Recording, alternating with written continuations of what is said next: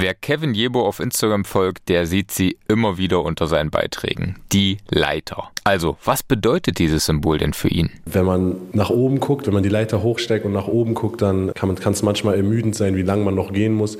Wenn man nach unten guckt, kann es manchmal gruselig sein, wie weit man schon geklettert ist. Und deswegen muss man sich darauf konzentrieren, einfach jede Sprosse zu erwischen und äh, im Jetzt zu sein, sozusagen, genau. Ja, und das Jetzt, das fühlt sich für Kevin Jebo gerade richtig gut an. Bei den Niners Chemnitz ist er die Überraschung der neuen Saison. Und der 26-Jährige, der ist wirklich auf dem besten Weg, sich im zweiten Anlauf in der Bundesliga zu etablieren. Dabei hatten ihn so manche Clubverantwortliche bereits abgeschrieben, denn Verfehlungen abseits des Parketts während seiner ersten BBL-Saison, die hatten seiner Bundesliga-Tauglichkeit ehrlich gesagt ein dickes Fragezeichen verpasst. Also ging Kevin Jebo zurück in die zweite Liga, in die Pro A und erarbeitete sich dort seine zweite Bundesliga-Chance. Wenn man dann von, von unten nach oben so schnell kommt und dann kriegt man so viel Aufmerksamkeit und ich war einfach auch noch sehr jung im Kopf, dann äh, kann das einem in den Kopf steigen und dann verliert man ein bisschen den Bezug zur Realität, würde ich sagen, und driftet in die falschen Schienen ab. Ja, das ist mir passiert, glaube ich, und dann muss man auf die Fresse fallen. Rasant nach oben, hart nach unten und nun wieder zurück. Kevin Jebo kennt auf der Leiter wirklich beide Richtungen. Er ist das beste Beispiel dafür, dass es im Basketball, wie übrigens auch im Leben, nicht nur den geraden Weg gibt. Ein junger Mann mit unheimlichem Talent und unbändigem Willen, aber eben auch einigen Lastern und einer schwierigen Vergangenheit. Und vor allem mit der Sehnsucht nach dem Glauben an ihn. Das alles ist Kevin Jebo. Und das hier, das ist seine Geschichte. Ostball, der Podcast über erstklassigen Basketball aus dem Osten von Daniel George. Eine Produktion von MDR Sachsen-Anhalt und Sport im Osten. Hallo und herzlich willkommen zur neunten Folge von Ostball. Und für diese Episode bin ich wieder einmal nach Chemnitz gefahren, um mich mit Kevin Jebo zu unterhalten. Der ist im vergangenen Sommer aus der Pro A, genauer gesagt aus Bremerhaven nach Chemnitz gewechselt und hat, wie ich euch eben schon angekündigt habe, bislang viele Fans, Experten und Verantwortliche überrascht. Seine Statistiken zum Zeitpunkt der Veröffentlichung dieses Podcasts Ende November, die lesen sich wie folgt. 13,2 Punkte und 4,2 Rebounds in etwas mehr als 17 Minuten auf dem Parkett. Durchaus beeindruckend, denn eigentlich wollte Chemnitz im Sommer einen anderen deutschen Center holen. Der wurde von seinem Verein aber nicht freigegeben, also ging die Suche weiter. Der Name Kevin Jebo kam ins Spiel und der ist mittlerweile wirklich weit mehr als nur ein Ersatz. Und Niners Cheftrainer Rodrigo Pastore, der erinnert sich noch ganz genau an die besondere Geschichte der Verpflichtung von Kevin Jebo. Something that nobody knows, and I think I said this story to, to maybe two, three guys, and it, it shows also the character and the, the will that Kevin has. That it should should be learned by a lot of players, especially German guys. Uh, that want to play in the BBL. Kevin, when he arrives, we want to put him into the chat group of, of all those guys that were working here in the summer. There were some guys that belonged to us, some other ones that they wanted to come and just practice. So when I insert Kevin's number in that chat group, I realized I already had that number that there was a message sent two three weeks before. And the message says something like, Hey, coach, I hope you remember me. I'm Kevin, and I've been playing the last couple of years in Bremerhaven. I heard that you guys have a very good summer development program. I would like to be part of. I saved some money the last year, so it's not going to be a problem for me to, to pay for whatever it will cost because I know we, we make our guys also pay. We bring we bring trainers, guys that spend time. It's not for me, but for the guys that we bring. We brought a trainer from France, we brought a trainer from Spain, but I never addressed the, Actually, I said, Kevin, I didn't know you tried to reach out to me. I missed that message. Also, kurze Zusammenfassung. Kevin Jebo, der war sogar bereit, Geld dafür zu bezahlen, um im Sommercamp bei den Niners Chemnitz trainieren zu dürfen. Dieses Camp zur individuellen Weiterentwicklung, das stand eben auch externen Profis offen und Jebo wollte unbedingt dabei sein. Bevor übrigens überhaupt Interesse Interesse der Niners an einer Verpflichtung bestand. Seine Nachricht mit der Anfrage, ob er denn bei dem Camp dabei sein dürfe, die rutschte bei Coach Pastore aber erst einmal durch. Ich habe ihm die Nachricht geschrieben, ob ich hier trainieren darf, habe keine Antwort bekommen. Und mein Agent hat mich dann angerufen und meinte so, wie findest du das eigentlich, dass du keine Antwort bekommen hast? Und ich meinte, ja, bin ein bisschen traurig. Und er meinte so, ich kann dir eine Antwort geben, so, die wollen dich gerne hier verpflichten. Und ich war dann, oh ja, das geile Antwort. Aber eine Frage war dann doch noch offen. Würde Kevin Jebo diesmal in der BBL überzeugen können? Und um auch diese Frage positiv beantworten zu können, da hat Kevin Jebo im Sommer dann wirklich hart gearbeitet und als Niners Profi an dem Sommercamp teilgenommen. Und durch seine tägliche Arbeitseinstellung, die er da an den Tag gelegt hat, da wurden die anfänglichen Zweifel der Chemnitzer Verantwortlichen ob seiner Fehler der Vergangenheit schnell zerstreut. We had some doubts all the voices and the rumors that we heard about Kevin, especially in the time in Hamburg, we had to address that with him and also with his with his agent, new agent. It wasn't the same as before. The feedback was positive right away with him. The trainers, his his will, even teammates practicing in the summer, they were they were giving me very positive. I, I could see with my own eyes. I was here every day. His motor, his will, and it's a really good example for other German players, regardless of the age, that they want to not just sit in the bench in BBL, and, uh, but they really want to be part, active part, impact winning with, from within in the team. When somebody really wants something, and it's not like you start getting ready once the opportunity arrives. I mean, Kevin nobody could tell, nobody promised Kevin anything. Just the fact that he was going to have to bust his his tail every single day, regardless if you were playing or not games. Regardless if you were playing one minute or 28 minutes, we would have expected the same commitment to getting better, the same attitude, the same will. And we started, I mean, he had a great off season. We started the season, and clearly he was better than the foreigner on the same position. Und auch weil Kevin Jebo, wie Rodrigo Pastore es sagt, eben klar besser war als sein US-amerikanischer Positionskollege Sean Miller, musste Miller die Niners wieder verlassen. Äh, zum Zeitpunkt der Veröffentlichung dieses Podcasts, da hat Chemnitz noch keinen positionsgetreuen Ersatz verpflichtet. Das sei zwar noch eine Option, aber an der Rolle von Kevin Jebo, sagt Rodrigo Pastore, würde das nichts ändern. Also Kevin Jebo hat sich wirklich einen festen Platz in der Niners-Rotation erspielt und ist ein wichtiger Bestandteil des Systems. Doch um zu verstehen, warum es für ihn im zweiten Anlauf in der BBL bislang so gut läuft, müssen wir erst versuchen zu verstehen, warum er beim ersten Versuch als Bundesliga-Profi gescheitert ist. Und dafür zunächst ganz vorne beginnen.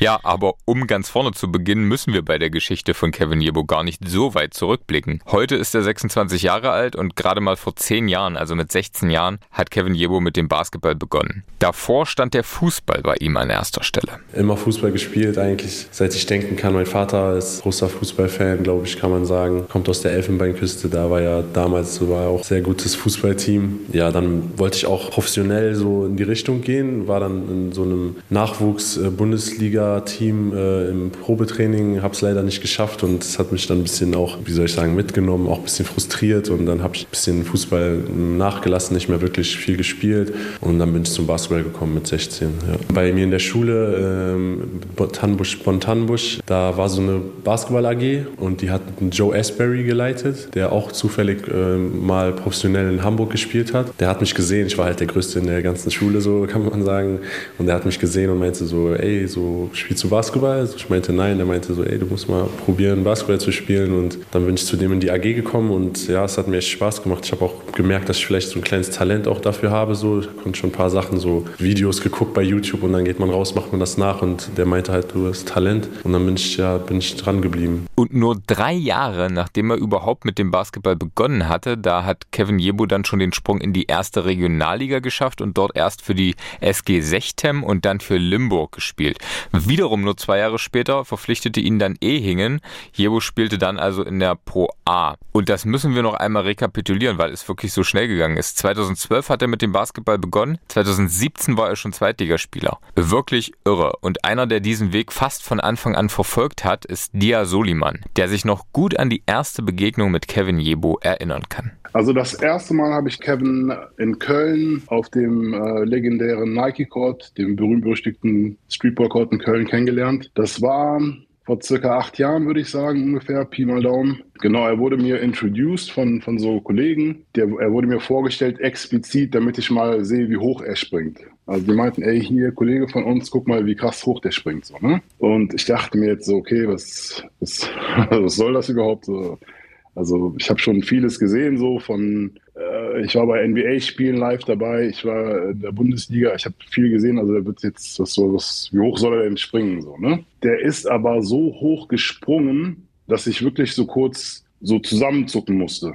Also ich habe direkt gemerkt, okay, das ist eine nicht normale Athletik, die der Junge hat. Und diese Momente, die habe ich sehr selten gehabt, diese, wo ich wirklich so impressed war. Und auch bei Kevin Jebo ist die Erinnerung an das damalige Treffen noch präsent. Das war wirklich cool. Also ich bin da immer auf so einen Freiplatz gegangen, in äh, Freiplatz gegangen äh, in Ehrenfeld, das Nike Court, so ein ganz bekannter Freiplatz in Köln. Und dann kam ich halt, so die Leute, ein paar Leute kannten mich schon so und ich hatte meine Basketballschuhe nicht dabei, hatte so Vans, so Skaterschuhe an und und dann bin ich da aufgetaucht und die meinten so, hey, willst du spielen? Die wollten mich halt direkt einwechseln und ich glaube, direkt die erste Aktion war so, einer hat mir so ein alley geworfen und ich habe so reingedankt und alle waren so, ey, du kommst hier mit Skaterschuhen an und direkt sowas, so, das war witzig, ja, ja. Alle, die ihn bislang nicht kennen, fragen sich jetzt wahrscheinlich, wer ist eigentlich hier Dia Soliman und warum ist er wichtig für die Geschichte von Kevin Jebo? Deshalb kurz zur Erklärung. Dia Soliman hat früher selbst professionell Basketball gespielt in Ägyptens erster und der deutschen zweiten Liga musste seine Karriere aber aufgrund einer Verletzung frühzeitig beenden. Er gründete also die Streetball-Gemeinschaft Der Stamm, das erfolgreichste Team Deutschlands in den vergangenen fast 20 Jahren, das mittlerweile meist im 3x3 unterwegs und auch international erfolgreich ist. Und der Stamm und allen voran Dia Soliman waren in den vergangenen Jahren eben immer wieder daran beteiligt, dass Talente mit Problemen abseits des Parketts den Weg zurück auf den rechten Weg gefunden haben. Ein Beispiel dafür neben Kevin Jebo ist unter anderem auch Kostja Mushidi vom Syntanix MBC. Also auf die Bedeutung von Dia Soliman und dem Stamm für die Entwicklung von Kevin Jebo kommen wir später noch einmal ausführlich zu sprechen, aber lasst uns erstmal in der Chronologie bleiben. Also 2017 der Wechsel in die Pro A nach Ehingen. Dort zwei überzeugende Jahre und 2019 dann schließlich der Wechsel zum Bundesliga-Aufsteiger nach Hamburg. Interessant, schon damals wollte ihn Chemnitz, damals noch in der Pro A, verpflichten, aber Kevin Jebo entschied sich für Hamburg und damit auch für die BBL. Nur sieben Jahre nachdem er überhaupt mit dem Basketball begonnen hatte, war er schon in der höchsten deutschen Spielklasse angekommen. Das müssen wir uns wirklich noch einmal vor Augen führen. Und das mit gerade einmal 23 Jahren. Kevin Jebo, der kam in 14 Bundesligaspielen für Hamburg zum Einsatz. 3,4 Punkte und 2,5 Rebounds gelangen ihm im Schnitt. Sportlich da hat er wirklich kaum eine Rolle gespielt und vor allem, weil es abseits des Spielfeldes nicht gepasst hat. Rupert Fabich, der arbeitet heute als äh, Basketballjournalist unter anderem für das Fachmagazin Big, war damals, als Kevin Jebo noch in Hamburg gespielt hat, Pressesprecher der Hamburg Towers. Und von ihm wollte ich wissen, wie er Kevin Jebo damals wahrgenommen hat. Als sportlich sehr talentierten Spieler Spieler, aber als jemanden, der noch nicht reif genug war, glaube ich, für die Basketball-Bundesliga. Den Eindruck hatte ich. Also ich habe ihn ja schon im Vorwege ein bisschen erlebt, in der Saison davor, als er in Ehingen gespielt hat und da Top-Rebounder der Liga war, ein überragender Athlet. Was ihm, glaube ich, damals gefehlt hat, was ihm jetzt offenkundig nicht mehr fehlt, ist so ein bisschen die Reife. Also er war einerseits was sicherlich seiner Basketball-Biografie bedingt ist, weil er noch nicht so lange gespielt hat, taktisch und so von der, von der Basketball-Smartness her nicht auf dem Level, was es gebraucht hat, um Bundesliga zu spielen. Und dann war das für ihn eben auch erst einmal eine richtige Großstadt, zwei Jahre in Ehing gespielt, dann kommt er nach Hamburg und dann gibt es natürlich Ablenkungen en masse. Die hat er auch, auch meines Wissens ganz gut ausgenutzt, was natürlich sich dann auch irgendwann auf die Performance niederschlägt. Also jetzt gar nicht, dass er da jede Nacht wild Party gemacht hat, aber es gibt natürlich schon Möglichkeiten, sich ein wenig um den Schlaf zu bringen und dann die Regeneration negativ zu beeinflussen und den Fokus einfach auf andere Dinge zu legen. Ins Detail will da niemand gehen, wenn es um die Verfehlungen fernab des Basketballs geht. Und eigentlich ist das auch nicht sonderlich relevant. Fest steht, das schildern alle Gesprächspartner, Kevin Jebo hat sich damals einfach nicht so verhalten, wie sich ein Basketballprofi zu verhalten hat. Ich will ihm jetzt nicht die, die menschliche Reife als Person absprechen, sondern vielleicht so die, die Reife, was einfach das, das Alter anbetrifft. Also er war trotzdem ein ganz wirklich sehr, sehr netter Kerl. Ein ruhigerer Typ, der nicht unbedingt groß die Reden geschwungen hat. Immer sehr sympathisch trotzdem gewesen. Auch zu allen Terminen bereit. Ich erinnere mich, dass er, ich war damals noch Pressesprecher bei den Towers, mich da auch einmal sehr rausgehauen hat, als es einen wichtigen Sponsorentermin gab, wo eigentlich andere Spieler für vorgesehen haben, die dann zwei Stunden vorher unter fadenscheinigen Ausreden abgesagt haben. Der andere, der als Ersatz vorgesehen hat, musste dann ganz urplötzlich zum Physio. Und Kevin, der gerade beim Mittagessen saß, war so der Notnagel, der sich sofort bereit erklärt hat, das auch zu machen. Und er war ein netter Kerl auf jeden Fall. Nur dieser nette Kerl hatte eben noch gar nicht so richtig realisiert, wo er da eigentlich wie schnell gelandet war, nämlich in der BBL auf der größtmöglichen nationalen Bühne. Kevin Jebo erinnert sich. So, ich weiß noch, erstes Spiel, wo wir nach München gefahren sind. Ich war so, ich fahre jetzt wirklich nach München. So, ich bin jetzt wirklich in der ersten Liga. So, ich war wirklich, das war echt krass für mich. Ich konnte das gar nicht glauben, so, dass ich so gut bin. So, es war total unrealistisch für mich. Und hinzu kam dann eben auch ganz viel Lob während seiner Pro A-Zeit. Sein rasanter Aufstieg innerhalb weniger Jahre, den er zwar sportlich, aber eben nicht komplett mental bewältigen konnte. In meiner Vergangenheit war ich sehr, nicht sehr selbstbewusst, habe nie wirklich gedacht, dass ich wirklich gut bin oder dass ich krass, krass guter Basketballer bin oder wenn mir jemand gesagt hat, oh, du bist so, du bist so gut, du bist so, das war immer, das war so schwer für mich, das zu akzeptieren, wenn man dann von, von unten nach oben so schnell kommt und dann kriegt man so viel Aufmerksamkeit und ich war einfach auch noch sehr jung im Kopf, dann äh, kann das einen in den Kopf steigen und dann verliert man ein bisschen den Bezug zu Realität, würde ich sagen sagen, und driftet in die falschen Schienen ab. Ja, das ist mir passiert, glaube ich. Und dann muss man auf die Fresse fallen, um dann zu verstehen, äh, dass etwas nicht richtig läuft. Und das ist mir dann passiert mit, äh, ich kann mich noch erinnern, ich war im Zug irgendwie von, von der Heimat nach Hamburg und dann wurde ich von meinem Agenten angerufen und er meinte, ja, die wollen dich nicht mehr halten. Und dann war das für mich so, wow, ich bin dann so ein bisschen aufgewacht wieder. So, ich war so, oh, ja, so, ich war dann wieder in der Realität so. Und das war etwas, was ich gebraucht habe. Deswegen war das auch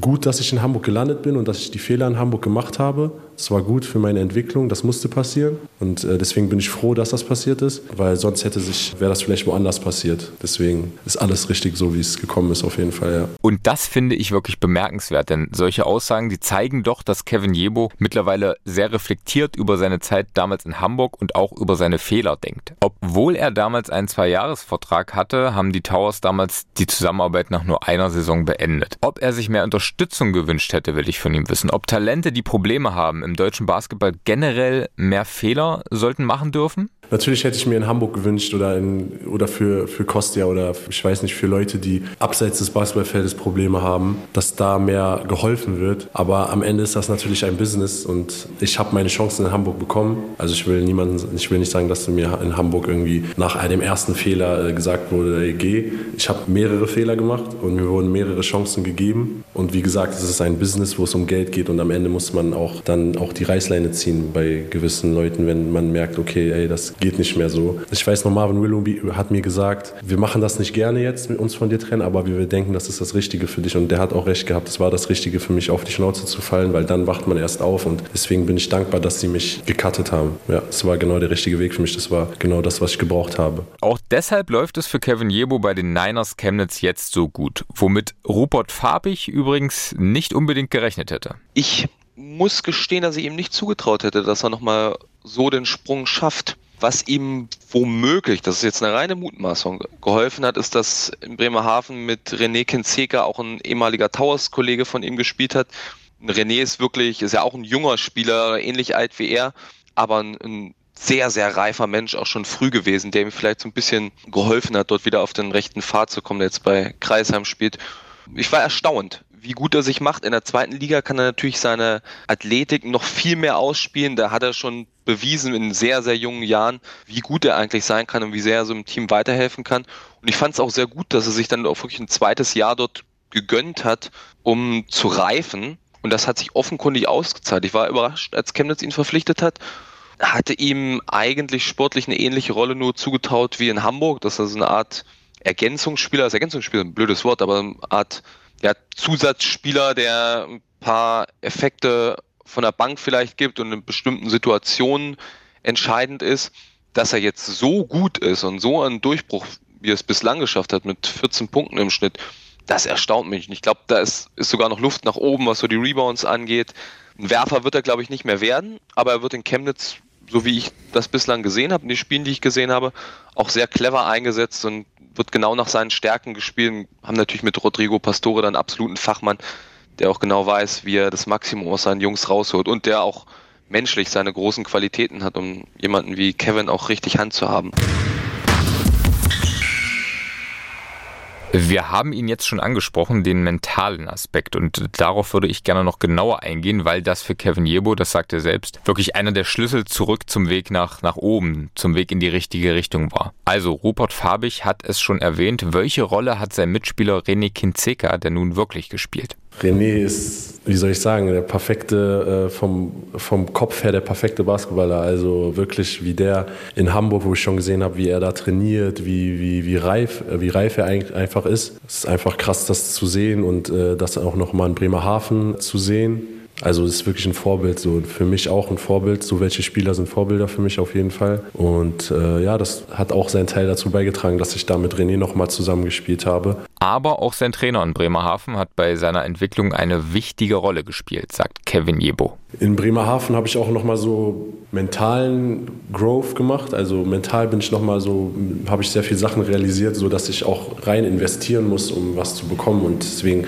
wollte ich diesen Sommer auch und die nächsten Sommer werde ich alle, werde ich alles rein investieren, um besser zu werden. Geld, Zeit und genau das wollte ich dann auch letzten Sommer oder habe ich letzten Sommer auch gemacht. In Hamburg war ich zum Beispiel noch mental gar nicht ready für die erste Liga. Also spielerisch würde ich sagen auf jeden Fall, aber mental einfach noch gar nicht. Und das liegt daran, dass ich 16 Jahre angefangen und dann 22, 23 Jahre erste Liga. Das ist sehr schnell, würde ich sagen. Wenn man mental dafür noch nicht ready ist, dann kann man auch wieder sehr schnell fallen. Und das ist mir in Hamburg passiert. Bin dann in die zweite Liga wieder rein in Bremerhaven mit Michael May hatte ich dann einen Coach, der sehr viel, mir sehr viel geholfen hat, diese mentalen Part des Spiels zu verstehen, auch abseits des Feldes. Bin aufgewacht so und habe gemerkt, was das Basketball nicht nur Basketball ist, den Ball dribbeln oder reinwerfen, sondern auch einfach mental muss man bereit sein, man muss Zeit investieren, Geld investieren, man bringt sehr viele Opfer, aber das macht man ja auch alles aus einem Grund und das habe ich dann alles verstanden, würde ich sagen, ja. Und was war der beste Ratschlag, den ihm Michael May gegeben hat? Das Beste, was mir in Erinnerung ist, ist don't be too high with the highs and don't be too low with the lows. Also, also was man daraus nehmen sollte, ist, glaube ich, einfach, dass man im Moment sein soll. Das hört sich ein bisschen blöd an, aber ich habe keine Ziele mehr so im Basketball. Also natürlich, wenn ich noch in die NBA kommen würde, würde ich das natürlich nehmen, aber ich habe nicht mehr dieses Ziel vor Augen, weil ein Ziel ist immer ein, ein Ende von irgendwas. Und ich will kein Ende, ich, ich will mich aufs Jetzt konzentrieren und auf den Weg. Und deswegen war das, glaube ich, die beste Lektion, die ich gelernt habe, im Jetzt zu sein. Und der Weg ist das Ziel. Und ein ganz besonders schönes Ereignis auf diesem Weg hat Kevin Jebo im August 2021 erlebt, nämlich die Geburt seines Sohnes, die noch einmal vieles verändert hat du durchlebst nochmal durch dein Kind, einfach deine eigene Kindheit kannst du nochmal reflektieren. Und das hat mir gezeigt, dass ich auch ein paar Traumata aus meiner Kindheit mit in die Gegenwart genommen habe. Also ich habe das nicht mal realisiert, dass ich das tue, aber das hat mir dann einfach nochmal gezeigt, ey Kev, da ist irgendwas nicht richtig, was, wie du denkst oder wie du, wie du Sachen angehst. Und das hat mir das nochmal gezeigt. Und man kann ja erst Sachen beheben, wenn man weiß, dass da etwas falsch ist. Und äh, das war sehr wichtig, das war auf jeden Fall eins der krassesten, also wenn man ein Kind bekommt, ist es ja sowieso das krasseste Erlebnis für jemanden. Und ja, auf jeden Fall war das in meiner äh, Entwicklung, ein Kind zu kriegen, war auf jeden Fall krass. Da schließt sich jetzt natürlich eine Frage an, und zwar, wie seine Kindheit, wie seine Jugend denn war. Das äh, will ich gerne von Kevin Jebo wissen. War nicht immer einfach, nicht immer viel Geld zu Hause, aber Geld ist ja jetzt auch nicht, äh, ist nicht wichtig, aber einfach, es war einfach nicht so,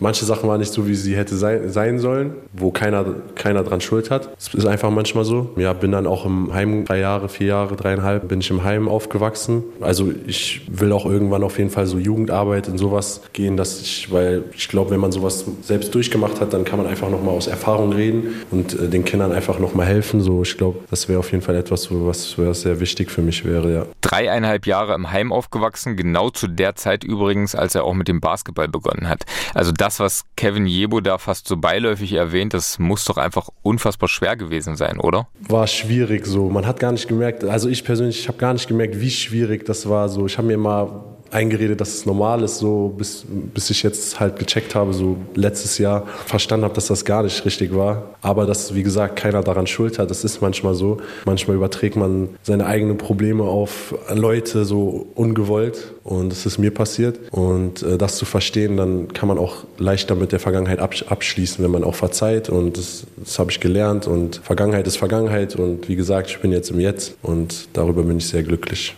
Und trotzdem ist seine Vergangenheit, seine Herkunft, seine Heimat immer bei ihm. Nicht ohne Grund trägt Kevin Jebo die Rückennummer 53. Ich habe auch ein Tattoo auf dem Bauch mit äh, der 53. Das ist die Postleitzahl von Bonn, die fängt mit äh, 53 an. Auch auf dem Rücken habe ich die 53. Also Bonn ist mir sehr wichtig, wie gesagt, so die, hat, die Stadt hat mich zu dem gemacht, der ich heute bin bin drei, dreieinhalb Jahre im Heim groß geworden. So, da hat die Stadt mir auch sehr geholfen. So, ich habe meinen Schulabschluss hinbekommen, ich habe all das geschafft und deswegen bin ich der Stadt sehr dankbar. Auch meine Freunde sind da, meine, meine Community und das ist sehr, sehr große Heimatliebe habe ich auf jeden Fall. Ja, und seit ein paar Jahren, da bedeutet Heimat für Kevin Jebo eben nicht nur Bonn, also die Stadt, in der er geboren wurde, sondern auch eine Gemeinschaft, nämlich das Streetball-Team der Stamm, das wirklich einen erheblichen Anteil daran hatte, dass Kevin Jebo den Weg zurück in die BBL gepackt hat.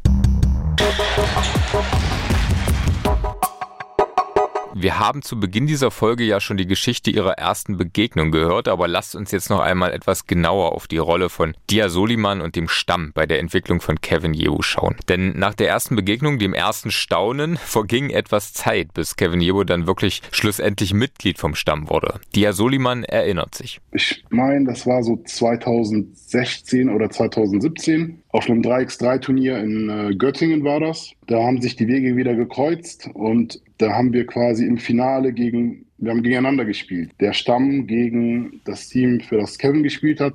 Genau, also wir haben das, ich kann mich erinnern, das Finale noch relativ deutlich gewonnen, sehr hoch gewonnen und er war so der einzige Lichtblick im anderen Team. Man hat direkt gemerkt, da, da ist irgendwas so, ne? Der Junge hat, der hat so das gewisse Etwas, war auch sehr agil in der Verteidigung, sehr beweglich für seine Größe und nach dem Turnier haben, haben wir ihn halt angesprochen und so gefragt, hey, so hast du Bock zu gewinnen und beim anderen Team zu spielen und ja, das war so vor fünf Jahren ungefähr und seitdem ist er halt Dauergast, also Member beim Stamm. Aber der Stamm, was ist das eigentlich und was macht ihn so besonders? Dia Soliman erklärt das so. Der Stamm, um, um es kurz und knapp zu erklären, ist wie eine Familie, die Basketball spielt, Streetball spielt. An dieser Stelle, da äh, will ich auch nochmal Rupert Farbig zu Wort kommen lassen, der sich erst kürzlich für einen großen Artikel in der Big mit dem Stamm und dessen Geschichte beschäftigt hat. Ja, der Stamm ist ja schon so eine sehr eine Institution, würde ich fast sagen, im deutschen Streetball im 3x3 seit nahezu 20 Jahren gibt und mit Dia Soliman ja da auch einen, Vorreiter hat, der das, der das Team anführt, der sehr erfahren ist. Und das ist generell ja ein, ein bunter Mix aus erfahrenen Spielern, aus Persönlichkeiten. Also äh, keine grauen Mäuse, die da drin sind. Die haben alle eine bewegte Geschichte. Das sind alles Spieler, die nicht immer unbedingt angepasst sind, aber ohne dabei schlechte Typen zu sein, sondern das sind eben alles Charakterköpfe das prägt natürlich auch einen Spieler, wenn man in so eine Gemeinschaft reinkommt. Das gibt einem die Chance, sich in so einem Team zu integrieren. Und gerade wenn man, wenn es anderswo gerade nicht so lief, wie es bei Kevin ja damals in Hamburg der Fall war, sich nochmal auf einem anderen Parkett zu bewähren, in dem Fall nicht auf dem Parkett, sondern auf dem Asphalt zu bewähren. Die Chance beim Stamm hat er ganz gut genutzt. Und was ganz gut funktioniert da immer, ist auch, glaube ich, dass eben, wie gesagt, diese erfahreneren Spieler gibt, die älteren Spieler, die sich auch ein bisschen den Jüngeren annehmen, Dia da wirklich maßgeblich, der auch viele Glaubensgrundsätze predigt und den Jungs vorgibt, den, den Jungs auch zeigt, wie praktisch professionell lebt, ohne dass er jetzt selber ein direkter Bundesliga-Profi ist, aber auch gezeigt hat, wie er dieses Team professionell über Jahrzehnte an die deutsche Spitze geführt hat und sich auch den Leuten dann wirklich annimmt, so fast als, als Mentor, als nicht Vaterersatz, aber großer Bruder mit einer sehr engen Bindung, regelmäßig mit den Leuten kommuniziert, ihnen Glauben schenkt, was glaube ich auch ganz wichtig ist. Das ist ja häufig so mit so jüngeren Spielern, die vielleicht ein bisschen problembehaftet sind oder ihre erste Chance nicht genutzt haben, auch so aus Reifegründen, dass sie dann einfach fallen gelassen werden. Und äh, Dia und auch einige ältere Mitspieler beim Stamm haben, nehmen sich der Jungs eben an und zeigen ihnen, dass sie da völlig zu Recht auch ihren Platz haben zeigen ihnen aber auch zugleich auf, was sie zu tun und zu lassen haben, um diesen Platz zu behalten. Und ich glaube, das ist wirklich ein gutes Auffangbecken. Auffangbecken ist immer so ein bisschen negativ behaftet. Da denkt man immer, dass so die ganzen Problemprofis, aber das ist eben wirklich ein Auffangbecken, wo der, die Betonung auf Auffang liegt, dass die Jungs da aufgefangen werden und da auch weich gebettet sind, um auch in Ruhe sich menschlich und sportlich entwickeln zu können. Und was sicherlich auch ein Fakt ist, das ist ein 3x3, das ist dann vielleicht kein Bundesliga-Niveau, man bekommt aber mehr Touches. Jemand wie Kevin kann da auch seine Athletik und seine Zockermentalität ein bisschen besser ausspielen. Ich glaube, das hat ihm auch ein bisschen Selbstbewusstsein gegeben, dass er da gut gespielt hat und gibt ihm ja auch die Chance, sich spielerisch noch mal ein bisschen zu entwickeln, weil er eben viel mehr Touches kriegt und sein 1 gegen 1 Spiel besser entwickeln kann. Plus eben, es wird so eine Kultur vorgelebt, die völlig unabhängig der Herkunft ist, eine Kultur des hart Arbeitens, eine Kultur des an sich Glaubens, eine Kultur des füreinander Einstehens und das ist ja wirklich so eine, fast schon so eine Art Bruderschaft der Stamm wo man sich auch wirklich menschlich ebenso entwickeln kann wie sportlich. Und Dia Soliman sagt, wir, wir achten schon darauf, dass wir wirklich nicht äh, Hinz und Kunst irgendwie reinlassen. Also in erster Linie wirklich, ob jemand korrekt ist, ob jemand so ein angenehmer Zeitgenosse ist oder ist es jemand, der, der die ganze Zeit nur Stress macht, der die, irgendwie so ein Ego hat. Also kurzes Beispiel, ich werde jetzt keine Namen nennen, aber äh, es kam zuletzt eine Anfrage von einem Bundesligaspieler, der 20 Punkte im Schnitt macht. Der wollte bei uns in Paris beim K54 nächstes Jahr im Sommer mitmachen. Und ich habe ohne eine Sekunde zu überlegen direkt gesagt, auf gar keinen Fall weil ich die Person halt davor ein, zwei Mal gesehen habe, getroffen habe und die Energien haben mir überhaupt nicht gefallen. Da ist es halt wichtig, dass man nicht diese, diese Bad Vibes in das Team reinbringt, wo quasi das Ego eines Spielers über dem Teamgefüge steht. Und das ist, glaube ich, für uns immer wichtig, dass wir immer darauf achten, okay, äh, also natürlich, er muss ein bisschen Basketball spielen können, das ist klar. Aber wie ist er halt so abseits des Feldes oder auch auf dem Feld? Zieht er die Spieler eher mit oder, oder zieht er die runter? Ist er für das Gesamtkonstrukt, sage ich mal, eher förderlich oder, oder kontraproduktiv. Und ja, da, das heißt, die, die Prämisse, die, ja, in der Mathematik würde man sagen, das notwendige Kriterium wäre ein, ein guter Charakter. Also natürlich nicht, niemand von uns ist fehlerfrei, weder ich noch du noch sonst wer, aber so, so, ein, so ein gewisser Goodwill muss auf jeden Fall erkennbar sein. Und der war bei Kevin Jebo eben von Anfang an erkennbar. Gerade nach dieser für ihn wirklich schweren Zeit in Hamburg, da hat Kevin Jebo abseits des Parketts Halt bei seinen Mitspielern vom Stamm und bei Dia Soliman gefunden.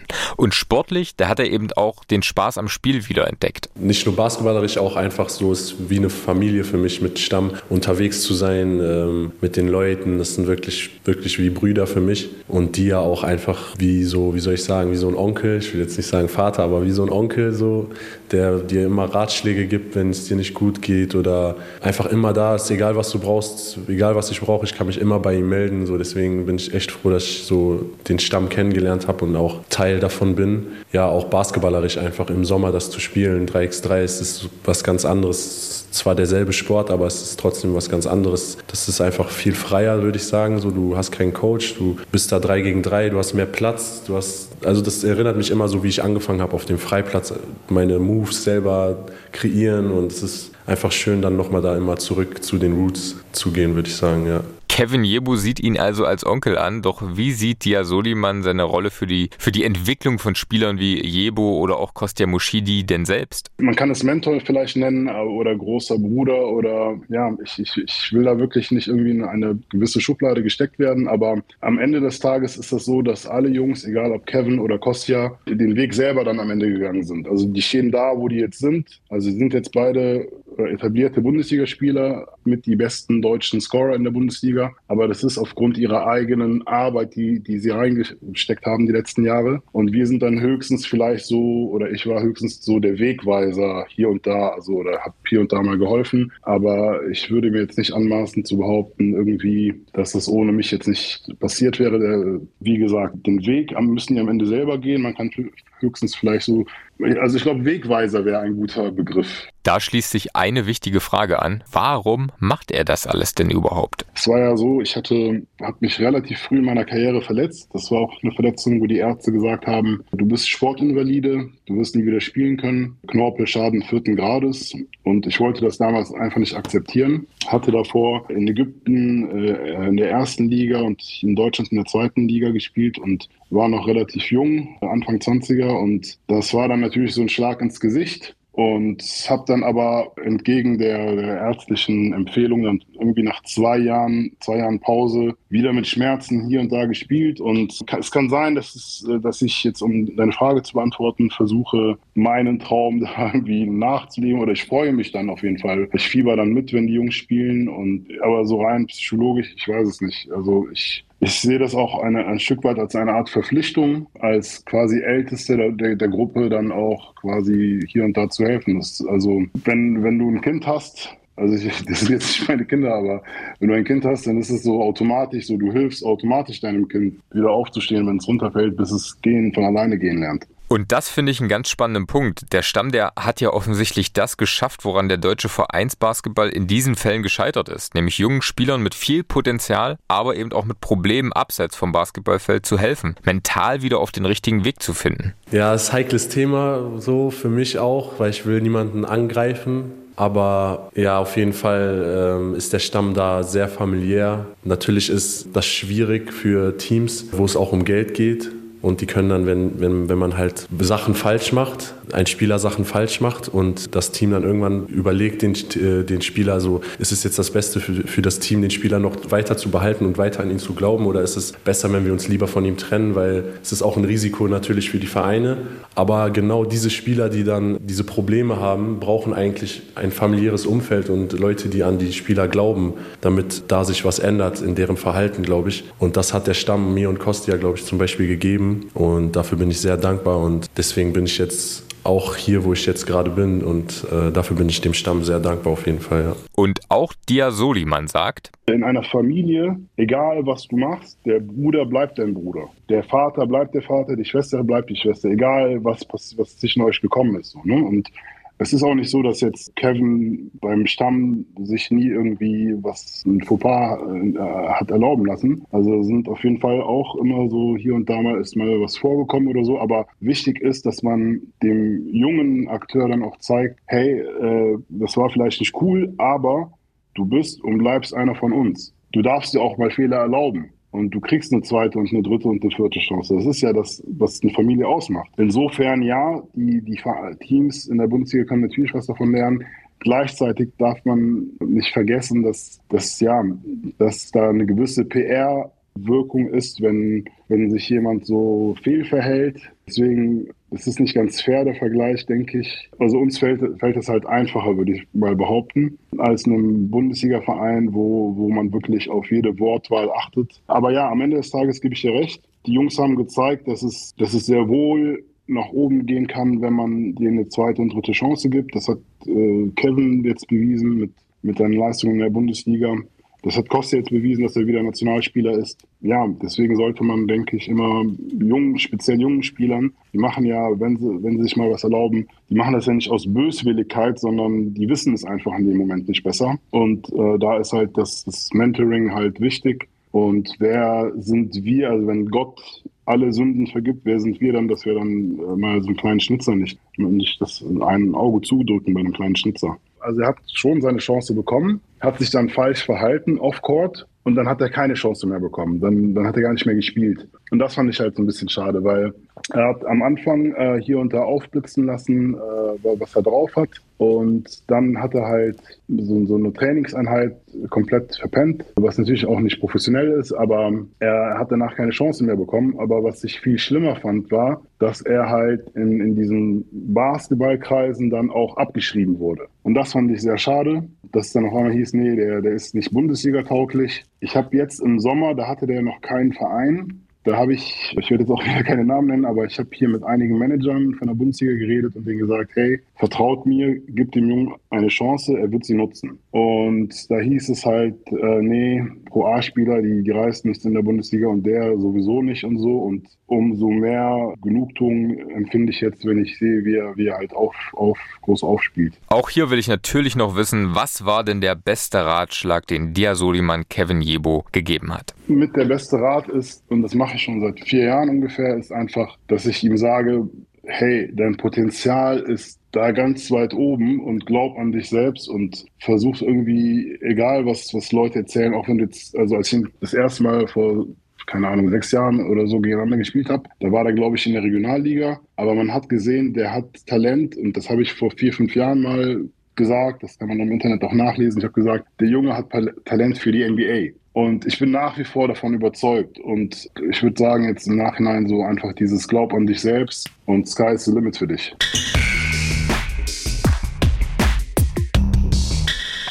Aber Moment mal, Kevin Jebo hat uns doch gerade erzählt, dass er eigentlich keine Ziele mehr hat. Und er lächelt, als ich ihn darauf anspreche. Manchmal stelle ich mich schon vor, wie das wäre. So, wenn ich jetzt sage, ich bin nicht in der Zukunft, ich träume nicht äh, von Sachen, dann wäre das gelogen. Aber ich versuche dann immer auf dem Boden zu bleiben, humble zu bleiben, auch im Jetzt zu bleiben, weil wenn ich in die NBA kommen will, dann muss ich jetzt was tun und da bringt mir nichts zu träumen die ganze Zeit von NBA oder Euroleague, sondern da muss ich jetzt aufstehen und jetzt trainieren, jetzt gut schlafen, jetzt gut essen und da muss man im Jetzt sein. Und im Hier und Jetzt, da ist sein Trainer Rodrigo Pastore bislang wirklich sehr zufrieden mit ihm. I wouldn't say that he's fully mature. There's still some issues that we were working with him to to get off the table. Some things that they can be better, but nothing compared to what we heard in that we don't know if it's true or not. I'm not gonna go into private investigator. Maturity is a process that you gotta go through, but at the same time, sometimes it's not just you. It's also your agent, it's also your teammates, the leadership within the team, it's also the coaching staff, it's also the club that you play for, what they allow you to do, what they don't allow you to do, and and, and some of these guys that regardless of the age, sometimes you gotta address certain things that as a professional athlete you just cannot do. You cannot be late to a practice. You cannot miss a practice. You cannot forget gear. You cannot come to practice and not be physically or mentally ready to go through that practice. I'm not talking just about Germans, but it's players in general. Sometimes they struggle with these basic things that you say you're a professional athlete. Not just because you get a check, that doesn't mean you are really a professional athlete. A professional athlete is not somebody who gets paid at the end of the month, in my opinion. It's, there is way more than just that to be really a professional athlete. Professional athlete knows about nutrition. They know about how to be ready, how to rest, what to do, what not to do, how to be ready in practice. They learn things. They don't make the same mistake twice. They find ways to be to have a positive impact on winning from within within the team. And I think that's everything that, that Kevin is showing. Is it perfect? No, it's not perfect. But this is why we we try to help him every day, to guide him, to give him room to be himself. But whenever we, th- we see or we think some things can be done better, our coaching staff, conditioning coach, assistants, even teammates, myself, obviously, we are all here trying to help him to make sure that he, he will be the best version of himself. Das ist dann wohl auch ein Grund, warum es für Kevin Jebo in Chemnitz bislang so gut läuft. Alle im Verein akzeptieren seine kleinen Schwächen, die Baustellen, an denen er noch arbeiten muss, aber grundsätzlich glauben sie an ihn. Anders übrigens als noch im Frühsommer dieses Jahres, als Kevin Jebo noch vergeblich versuchte, bei Bundesliga-Clubs unterzukommen. Also ich war sehr traurig, dass mich niemand wollte. Ich, war, ich wusste aber, dass ich Erstliga spielen kann. Ich wusste das, weil ich auch einfach den mentalen Part dann auch gecheckt habe. Und basketballerisch meiner Meinung nach war ich in Hamburg schon ready. Einfach was dann nochmal diesen letzten Anschluss Anstupser gegeben hat, ist einfach, dass ich ein Team und einen Coach bekommen habe, die an mich glauben. Und das war einfach nochmal diese letzte, dieses letzte bisschen, was gefehlt hat. Ich wusste halt, wenn mich jetzt einer in der ersten Liga nehmen wird, dann werde ich dem alles geben, was ich habe, weil er geht ein Risiko ein mit mir. Aber ich weiß, wenn er das eingeht, dann das würde mir so viel bedeuten. Ich werde wirklich alles da reinwerfen, was ich habe. Und das tue ich gerade auch einfach. Und für mich ist es gerade, ehrlich gesagt, super einfach, gut zu spielen. Also ich habe krasse Teammates, ich habe den besten Coach der Liga, ich habe die besten Fans der Liga, ich habe meine Familie bei mir zu Hause, so ich kann eigentlich nichts falsch machen für mich. So es ist super einfach, einfach Basketball gerade zu spielen. Da müssen wir nochmal nachhaken, denn das ist wirklich eine Ansage. Warum ist Rodrigo Pastore seiner Meinung nach der beste Coach der Liga? Für mich ist er der beste Coach der Liga auf jeden Fall, weil er einfach diese Härte hat, diese ehrliche Härte, die ich persönlich sehr mag und einfach das Beste aus jedem rausholt. Einfach das Beste aus jedem rausholt. Wie er coacht, es ist einfach krass. Also es ist einfach krass, das anzugucken auch. So, er lebt Basketball jeden Tag. So, das habe ich noch nie gesehen. Ein, der, einer, der so verliebt in Basketball ist, das ist schon krass, das mit anzugucken, wirklich. Wenn man dann nicht, nicht die gleiche Mentalität an den Tag legt, dann fühlt man sich auch schon ein bisschen schlecht. Rodrigo Pastore steht für Leidenschaft und Ehrlichkeit, auch wenn das für seine Spieler manchmal hart sein kann. I'm honest. My honesty, you might not like it, and then it depends on what are we talking about. My tone might change. Are we talking about you not checking your WhatsApp and understanding that the WhatsApp message yesterday about today, practice is starting maybe one hour earlier. Are we talking about that? I might not have much of, uh, of patience if we need to address that because there is a clear rule that we address early in the season is you do read the, the team chat, the group chat, you do read your messages every day. You cannot just go one day without checking your phone. Und da spricht Rodrigo Pastore eine der Baustellen von Kevin Jebo an. Die Zuverlässigkeit abseits des Spielfeldes. Oder wie Kevin Jebo es selbst formuliert. Bin manchmal verpeilt. Das muss ich abstellen. So, das ist noch so manchmal ein bisschen verpeilt. Dann ich gucke aufs Handy und 10 Uhr Training zum Beispiel, also ist mir mal passiert, so, wir hatten um 10 Uhr Training oder um 11 Uhr Training. Ich habe noch auf den Plan von davor geguckt, wo 12 Uhr, glaube ich, drin stand. Und ja, dann war ich eine Stunde oder eine halbe Stunde zu spät. Und äh, ja, sowas halt. Einfach diese verpeilten Sachen, die muss ich abstellen. So. Da muss ich kleine Tricks finden, wie ich, da, wie ich das hinkriege. Ja. Und woran er sportlich noch arbeiten muss? Also was ich schon viel besser hinkriege, ist so im, auch im Jetzt zu sein, im, im Basketball. Dass man halt, wenn man Fehler macht, ganz schnell die Fehler vergisst und äh, sich aufs nächste, also Next Play Mentality, dass ich mich direkt auf das nächste, was kommt, fokussiere. Das kriege ich schon viel besser hin als früher. Defensiv äh, Box ausboxen muss besser werden. Ich habe noch dieses, äh, diesen, diese Gewohnheit aus der äh, zweiten Liga. Ich war halt so einer der athletischsten. Da konnte ich immer nach dem, nachdem einer geworfen hat, den Ball hinterher gucken und mich dann nach dem Ball orientieren. Aber jetzt mit, mit anderen Spielern, die auch genauso athletisch sind oder stärker, auch äh, physischer, da musste ich erstmal mich darauf konzentrieren, meinen Mann aus der Zone rauszuhalten und, und dann den Ball nachzugehen, weil sonst kann der Ball so äh, aus der Luft weggeschnappt werden von anderen athletischeren Spielern. Und äh, das, da muss ich dieses, äh, dieses Habit, äh, diese Gewohnheit muss ich abstellen. An allen Sachen würde ich sagen, einfach allen Sachen. Regelmäßig Ballhandling trainieren, regelmäßig Low-Post-Moves, Finishes so am Ring, Dreier. Also bis jetzt glaube ich, also passe ich glaube ich auch gut in, in, den Spielstil rein, den Rodrigo äh, haben will. Da einfach noch Sachen optimieren, so im, als Team auch. Nee, ist noch nicht alles perfekt, aber ich bin auf einem sehr guten Weg, würde ich sagen. Und Rodrigo ist auf jeden Fall ein Trainer so für mich wirklich wichtig. So Rodrigo ist sehr wichtig. Ist manchmal sehr hart natürlich, aber er ist so ehrlich. Es ist so und das ist einfach was ich mir schon eigentlich immer gewünscht habe auch als Coach, so jemanden, der mich wirklich pusht, aber auch wirklich eigentlich an mich äh, das Beste für mich will so und ich fühle mich wirklich sehr wohl hier so auch wenn es natürlich manchmal anstrengend ist und schwierig ist immer alles richtig zu machen so aber ich merke das auf jeden Fall so dass es genau ich soll genau hier sein so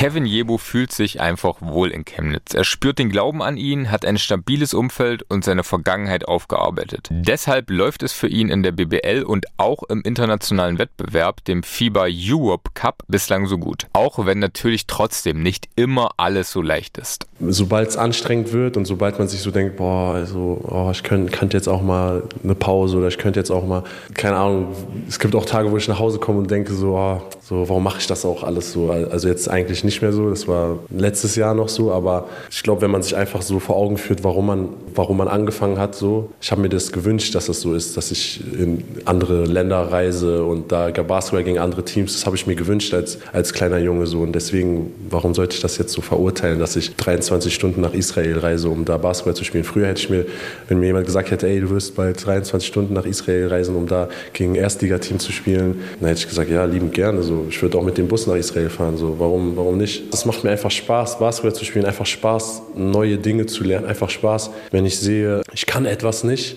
dann kann ich das nicht so, das kann nicht so bleiben. So, das muss, wenn ich den Ball nicht auf den Finger drehen kann, dann muss ich das lernen. So, ich, ich bin nicht damit einverstanden, dass ich etwas nicht kann, vor allem nicht im Basketball. So, das ist, wenn ich etwas sehe, dann muss ich das können und das macht mir dann auch Spaß, das zu lernen. Und wenn ich dann einfach dieser Weg von, ich kann nicht zu, ich kann es jetzt besser oder ich bin voll gut da drin, das ist einfach, macht super viel Spaß, einfach dass dieser Weg. Basketball, Basketball einfach, das ist einfach für mich Frieden, Liebe, Frieden, so, das ist einfach, das kann man nicht beschreiben, so. Eines steht jedenfalls fest. Kevin Jebo hat seinen Frieden bei den Niners Chemnitz gefunden. Ich will jetzt nicht die Jahre davor schlecht reden. Ich hatte super, super schöne Jahre mit allen meinen Teammates. Wenn ich das so ranken würde jetzt, die Jahre, würde ich sagen, Chemnitz ist für mich bis jetzt, also auch wenn es jetzt erst ein paar Monate sind, ist schon für mich krasseste, die krasseste Station meiner Karriere, so auch vom Team her, von Coaching, auch von, den, von meinen Teammates. Ich bin so glücklich mit meinen Teammates, die sind so cool alle und es ist wirklich voll die coole Einheit. Innerhalb von zehn Jahren vom Nachwuchsfußballer zum Profi in der Basketball-Bundesliga und zwar einem, der noch reichlich Potenzial für mehr besitzt. Was für ein wahnsinniger Weg. Kein geradliniger, aber vielleicht auch gerade deshalb ein inspirierender.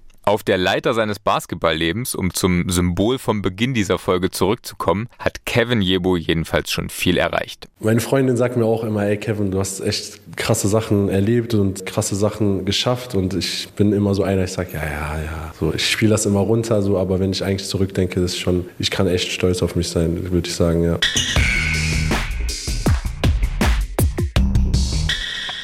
Das war sie, die neunte Folge von Ostball. Schön, dass ihr dabei gewesen seid und wie immer gilt, wer es noch nicht getan hat, der abonniert uns gerne auf Spotify, iTunes oder den Podcatchern eurer Wahl. Lasst uns gerne auch eine Bewertung da und auch Feedback oder Themenvorschläge sind wie immer herzlich willkommen. Ihr erreicht mich am besten auf Twitter oder Instagram. Die Kontaktdaten, die verlinke ich euch wie immer in den Show Notes. Natürlich könnt ihr auch ganz oldschool eine Mail schreiben an ostball.mdr.de und ihr müsst natürlich auch alle in unserem unsere noch relativ neue Facebook-Gruppe kommen, die heißt wie dieser Podcast, nämlich Ostball. Und darin können wir uns dann gemeinsam über die Folgen, aber auch über die Themen des ostdeutschen Basketballs generell austauschen. In diesem Sinne bleibt mir nur noch zu sagen, danke fürs Zuhören, bleibt uns treu und bis zum nächsten Mal.